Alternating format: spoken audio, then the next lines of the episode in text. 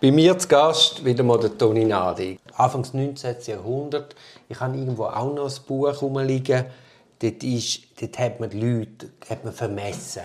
Äußerlich vermessen. Nase, Hirngröße, Ohrengröße, Ohrläppli. Und hat dann gemeint, aufgrund von diesen Charakteristiken können wir Verbrechen oder gewisse Eigenschaften ins Innere, vom Inneren herauslesen. Man hat dort irgendwie gespürt, dass irgendetwas zu tun hat mit dem Schädel und dem Kopf auf den Charakter des Menschen. Und da ist zum Beispiel der Lavater, der Pfarrer und Schriftsteller, der hier in Zürich, in St. Peter, Pfarrer war, hat so zu dem Thema geforscht und auch mehrere Bücher geschrieben. Eben, ich habe hier Erich Wulfen, Gauner und Verbrechentypen. Das ist äh, physio physiognomisch, ich kann Wort fast nicht sagen. Bist du einfach ausgemessen worden? Ja, und der hat dann gesagt, ja, die Form vom Ohrenläppli oder von der Nase oder so sagt etwas aus über den Charakter des Menschen. Das heißt, ähm, so wie das Aussehen bestimmt oder sagt aus, wie der Mensch tickt. Man hat aufgrund der Kopfform gesagt, ja, also wenn er drunter etwas sehr gut ausprägt ist, dann hat er halt ein eine größere Stirn. Ein guter Denker hat eine große Stirn. Und, aber heute ist das nicht anerkannt. Heute sagt man, das ist ähm, ein Irrlehr, oder? Eine komplette Irrlehre. Aber gibt es da heute noch Jünger, die ja, das ja. glauben? Ja, ja. Ich habe viele Vorträge gemacht über Hirnforschung und wenn ich gesagt habe, kritische Bemerkungen gemacht über Psychophysiognomie, hat es in praktisch jedem Vortrag einen gehabt, der gesagt hat, nein, Sie kommen nicht raus, das ist etwas Seriöses. In Zürich gibt es ein Institut, ein Karl-Hutter-Institut, wo man kann nach der Lehre von Körper und Schädelform kannst Berufsberatung machen, Eheberatung, Laufbahnberatung, alles. Ich kann ein Gutachten machen über mich zu, psychophysiognomisches Gutachten. Das ist noch lustig. Was ist rausgekommen? Dort ist gestanden, ja, der Mann mit der Stirn, der ist relativ gescheit, aber so, der ist un denk unführbar, der braucht einen grossen Freiraum vom Funktionieren, ist aber sehr kreativ und ein guter Selbststarter. Und auf was? Also ich, wenn ich jetzt dein Ohrläppchen anschaue, muss ich sagen, es ist völlig richtig, was der ich, Karl Hutter über dich Ich habe dem, dem Gutachter habe ich ein Foto geschickt. Und aufgrund von dieser Foto... Hat er die Analyse gemacht? Ja. ja, natürlich war es nicht der Karl Hutter, der ist ja anfangs... Äh, ja, der ist 1912 gestorben. Ja, ja, Aber einer... Und eben in Zürich gibt es eine grosse Schule, wo man kann nach dieser Methode lernen. Heute sagen wir, es eine Pseudowissenschaft, aber viele glauben daran. Dann die Idee von der Kirngeografie, von der, ja. die ist ja auch nicht neu. Die ist auch nicht neu. Da hat es verschiedene Forscher gegeben, oder Ideen und Ansätze gegeben. Das eine ist von Gall. Der Gut, hat, das ist aber 18. Äh, oder sogar 17. Jahrhundert. Nein, das ist 19. Jahrhundert, kann man sagen. Der hat gesagt, der Kopf hat sieben 27 Teilfähigkeiten, zum Beispiel Rechnen, aber auch Liebe. Und so hat er eine völlige Kategorisierung gemacht, die wir heute nicht mehr machen würden. So Kompetenzen und Gefühle und alles hat er 27 Felder gemacht auf dem Schädel und so zuteilt. Und wie, was er, und wie ist er denn zu den, also die Idee an sich ist ja richtig mit Hirnregionen, aber wie ist er denn zu seinen Feldern gekommen? Er hat nicht das Hirn angeschaut, sondern er hat den Schädel angeschaut. Ah, hat den Schädel, den angeschaut? Ja, Schädelform. Ja. Schädelform hat ihm gesagt... Ah, da vorne in der Mitte sieht nach Herz aus. Ja. Das ist jede Fähigkeit hat ein gewisses Hirnareal, das zuständig ist für die Funktion X. Aber es ist ja schon lustig, dass so eine Grundidee, jetzt sagen wir am, am Schädel aufbaut, heute sind wir jetzt im Schädel drin, aber die Idee ist ja eigentlich die gleiche. Ja, die Idee die ist historisch gewachsen, mitgewachsen und die Methoden und Technik, nach der man die erfasst hat, sich geändert. Als ich Student war, 1972 in der Anatomie beim Waller, der hat gesagt, Studenten, in zehn Jahren können wir mit einem EEG Intelligenz und Persönlichkeit erfassen. Wann war das? 1972. Heute kommt niemand mehr auf die Idee, man könnte so etwas machen.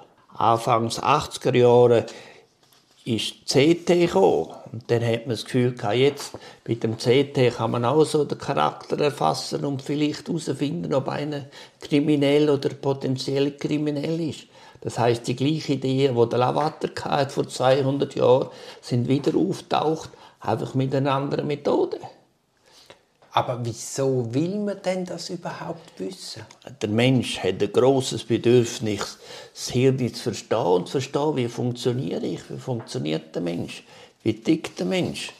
Das ist, ähm, glaube ich, das Grundbedürfnis der Menschheit. Ja, aber so die Vorstellung, dass man quasi Gedanken kann lesen kann, also das ist ja ein mentaler Hausfriedensbruch wie es dann der, der John Dylan Haynes ausdrückt. Also wieso, wieso will man das? Man will das Hirn verstehen, man will den Menschen verstehen. Aber es geht ja weit darüber aus. Ich will quasi wissen, bevor du etwas machst, was du jetzt dann gerade machen wirst. So präzise kann man sicher nicht voraussagen. Aber Nein, aber das ist ja, wenn ein, wenn ein, äh, ein Musk oder ein Zuckerberg Milliarden investieren, ja. dann wollen sie ja genau das.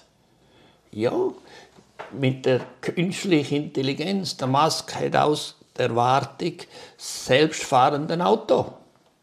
Es gibt fünf Stufen, Niveau von, man hat einmal gesagt, 2020 haben wir automatische Autos, die fahren. Da kann ich Zeitung lesen, mit der Freundin diskutieren während dem Autofahren. Aber die erste Stufe von fünf potenziellen Stufen, die definiert sind, funktionieren. Und zwar nur auf der Autobahn, auf dem Berliner Pass funktioniert das schon immer. Die Realität ist viel komplexer, schon auch im Hirn. Das, was der John Dylan Haynes forscht, das sind erste Ansätze, das sind ja, mehr als Spielerei, aber es ist, denke ich, auf einem neuen Level ein weiterer Versuch, zu verstehen, wie tickt der Mensch, was funktioniert. Aber dass man könnte jemals Gedanken lesen dass man jemals könnte voraussehen das ist ein potenzieller Verbrecher wegen dem und dem und dem, das ist reine Fiktion. Das ist Science Fiction. Das ist Science Fiction, Fiction. und es wird wahrscheinlich nie dazu kommen. Denke ich auch. Wobei jetzt die Amerikaner haben den Lügendetektor. Ja gut, funktioniert ja auch nicht wirklich. Aber es sie glauben daran, sie setzen, sie setzen sie und bei uns in Europa sagt man dummes Zeugs. Mhm. Also vielleicht gerade zum Lügendetektor. Wie schätzt du denn das ein? Ja. Also wie, ja. Mein Lügendetektor erfasst die Veränderung von der Oberflächensensibilität vom Schwitzen oder vom Wärme von der Haut. Und wenn ich denke, jetzt muss ich aufpassen, dass ich nichts Falsches sage, genau ist unter Umständen Schweiz genau gleich, wie ja, wenn du lügst. Aus Angst oder Vorangst. Und wenn ich ein guter Lüger bin, dann merkt das nicht. Und vielleicht ist mir gerade etwas Blödes zu gekommen. Ich habe ja nicht unter Kontrolle, was der Mensch gerade jetzt in dem Moment denkt. Mhm. Wenn ich, wenn also es ist eben nicht so einfach, wie man meint. Nein. Wenn jemand lügt, dann lügt es nicht einfach in der Hirnregion Nein. X und dann weiß man, das ist ein Lügenzentrum. Nein, das gibt es nicht. Das ist komplex, das ist rhizomartig, unendlich rhizomartig und es ist einfach bei ja. weitem nicht so einfach, wie man und sich das vorstellt. Es sind sicher sieben, acht Regionen, wenn nicht noch mehr, die miteinander interagieren. Und sie interagieren eben gleich, ob du lügst oder nicht lügst. Das ist eben das Entscheidende. Und, mit dieser Messmethode habe ich ja nur den Energieverbrauch genau. von der Hirnregion, wo aufteilt ist in Würfel von 1 bis 3 mm. Ob die vermehrt aktiv sind oder weniger aktiv sind, das kann ich erfassen. Was der wirklich denkt, das sieht man da nicht, sondern wir erfassen Veränderungen vom Sauerstoffverbrauch respektive Energieverbrauch in den einzelnen Hirnregionen oder Blutgefäßen. Und über das Psychologische, das ist Spekulation, Musterinterpretation und viel mehr kann man im Moment nicht, vielleicht in 100 Jahren. Ich habe ja, oder wir beide haben ja einen Vortrag gesehen von John Dylan Haynes, wo er ja quasi uns Bilder präsentiert hat. Es ist mir dann vorgekommen, wie so UFO-Bilder vom, wie heißt der UFO-Forscher, der Schweizer? Von Däniken. Von Däniken, wo man ja UFOs erstaunlicherweise nie detailliert sieht, aber so verschwommen auf einem Bildschirm könnte sagen, okay, es sind UFOs.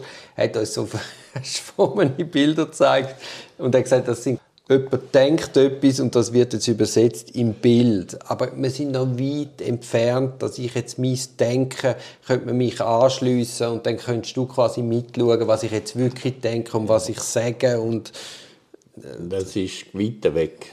Man kann sagen, die Zentren so und so, die führen, wenn du traurig bist. Das kann man sagen. Aber warum du traurig bist, keine Ahnung. Aber du kennst ja John Dillon sehr gut. Ist ja. denn er in seiner Vorstellung, was machbar ist, ist er auch realistischer geworden? Ich denke, der ist sehr realistisch. Und wenn man seine Forschung anschaut und was er so in seinen Büchern beschreibt, das ist auch sehr philosophisch. Er ist nicht nur da der Hirnvermesser wo Blutdurchflussgeschwindigkeit misst, sondern er macht sich breite Gedanken über Denken, über Bewusstsein, über Entscheiden, über Gefühle und so weiter. Und wenn einer sagt, ja, ich kann erwarten, nur sehe ich, ob einer kriminell ist, das ist eine naive Vereinfachung von der Realität. Und das, wenn man es genau liest, ist das dem John Dylan Haynes klar der unvorsichtliche, oberflächliche Leser tut das überinterpretieren. Gut, das sind halt die Medien an sich, die eine gute Story wollen. Ja. Weißt, ich komme zu sprechen daraus, der Peter Kurer, das ist ehemaliger UBS-Verwaltungsratspräsident. Ja der hat auch mal einen, einen, längeren Beitrag in der NZZ, hat eine Plattform bekommen, wo er auch so, so tut oder vorgegeben hat, oder wahrscheinlich glaubt es auch, dass quasi morgen der Mensch durchschaubar ist. Was ist es? Nicht einmal Wunschdenken, sondern es sind einfach Fehlvorstellungen, in was für Kinderschuhe Neuropsychologie noch ist.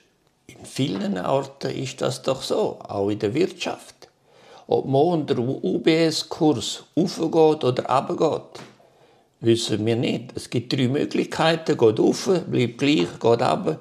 Und wenn sieben Forscher fragst, hast du alle die verschiedenen Meinungen. Schon das ist nicht vorhersagbar, sondern es ist eine Erwartung. Und meine Erwartung prägt, wie ich denke. Ja. ja.